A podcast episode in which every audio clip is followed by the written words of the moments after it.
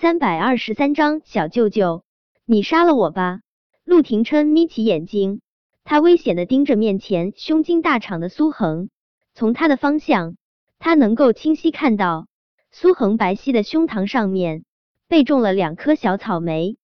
想到可能会是叶维给他种的，陆廷琛的拳头不由得攥得咯咯作响。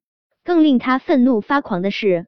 这个不知好歹的男人，刚刚竟然还说什么一大早的扰人清梦，现在都已经快十一点了，还一大早，他这是一直和叶维赖在床上吗？陆廷琛不相信，今天一大早还给他发那么肉麻的短信的女人，眨眼之间，不对，不是眨眼之间，而是早就已经和这个娘炮似的男人纠缠在了一起。可是现在。看着苏恒这副春光大泄的模样，陆廷琛已经愤怒的完全失去了理智。一想到叶维可能在这个男人身下婉转承欢，他就想要毁天灭地。苏恒是听说过陆廷琛的，他心中也对这个海城首屈一指的尊贵男人或多或少有些畏惧。见陆廷琛用吃人般的眼神盯着他，他那在男性中偏柔弱的小身板不由得抖了抖。他下意识的抓紧门框，不愧是海城的活阎罗，这气场真特么的忒可怕了。苏恒弱弱的打了个激灵，他真想落荒而逃，但想到他之前拍着胸膛对叶维说会为了他两肋插刀，他硬是忍下了这种冲动。苏恒虽然身材偏瘦，看上去有些柔弱，但是他长得很高，一米八三的个头。配上那张雌雄莫辨的俊脸，对女人还是颇有吸引力的。可惜他对女人还真不感冒。苏恒硬着头皮挑了挑眉，狭长的凤眼带着明显的不悦。你要是没什么事，我关门了啊！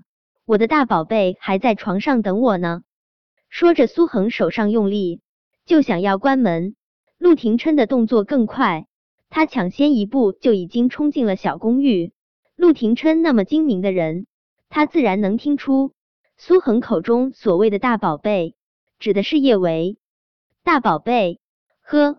陆廷琛气不打一处来，他还没喊过叶维大宝贝呢，这个娘炮竟然敢这么喊他的女人，找打！不过陆廷琛现在也没心情揍苏恒，他迫不及待的想要见到叶维。就算是苏恒身上被种了草莓，就算是苏恒穿着那么露的睡袍在叶维的小公寓晃来晃去，他还是不愿意相信叶维会背弃他，和这个娘炮在一起。叶维见苏恒迟迟没有回来，他不由得有些不安。小舅舅武力值那么高，他怕小舅舅把苏恒揍残。虽然苏恒这人有时候真挺欠揍的。但大家毕竟是好闺蜜啊，她可不能眼睁睁的看着自己的好闺蜜被小舅舅揍成残废。叶伟也穿了一身白色的真丝睡袍，他努力装出一副和苏恒不清不白的模样，甚至他还用唇彩在脖子上点了个若隐若现的红点。叶维揉着眼睛从卧室走出来，他故作惊讶的看着怒气腾腾的陆廷琛：“小舅舅，你怎么过来的？”小舅舅苏恒也是戏精中的戏精，他凤眸中的光芒快速变换，他满脸堆笑的看着陆廷琛，原来你是我们长辈啊，小舅舅好。谁是他的小舅舅？陆廷琛真的不想跟这个娘炮废话，他扬起手，一拳头就狠狠的往苏恒的脸上招呼了去。这个娘炮怎么看怎么招人嫌。胸前被种的两颗草莓更是该死的扎眼。小舅舅，你干什么？叶维快步上前，他将苏恒护在身后。见叶维竟然敢不要命的护着这个娘炮，陆廷琛的一张俊脸黑的滴墨。终究，他还是舍不得伤害叶维，冷冷的收回了拳头。叶维，告诉我，这个娘炮是谁？陆廷琛瞳孔紧缩，仿佛。叶维只要说错一个字，他就会将他和苏恒挫骨扬灰。叶维仿佛没有听到陆廷琛的话一般，他担忧的打量着苏恒，甚至还小心翼翼的捧起了苏恒的脸。确定苏恒没有受伤，叶维才松了一口气。但是他脸上的心疼却没有减损一分一毫。苏苏，你怎么样？有没有被吓到？还苏苏，他可从没那么肉麻的喊过他琛琛。看着叶维娜落在苏恒脸上的手，陆廷琛真想把这只小手给剁了，可又舍不得。叶维还真没觉得他落在苏恒脸上的手有什么不对。他和苏恒还有苏茶茶，从高中的时候就是好闺蜜。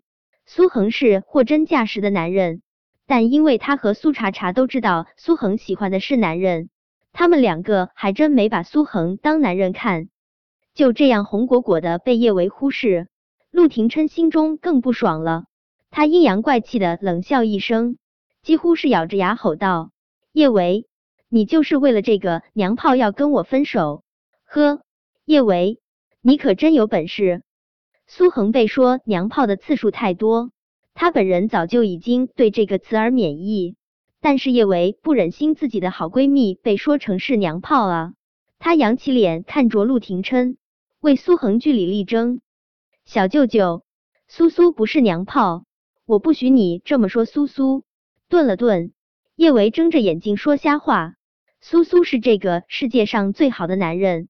也是我最爱的男人，小舅舅，我很喜欢苏苏，这辈子我只想跟苏苏白头偕老。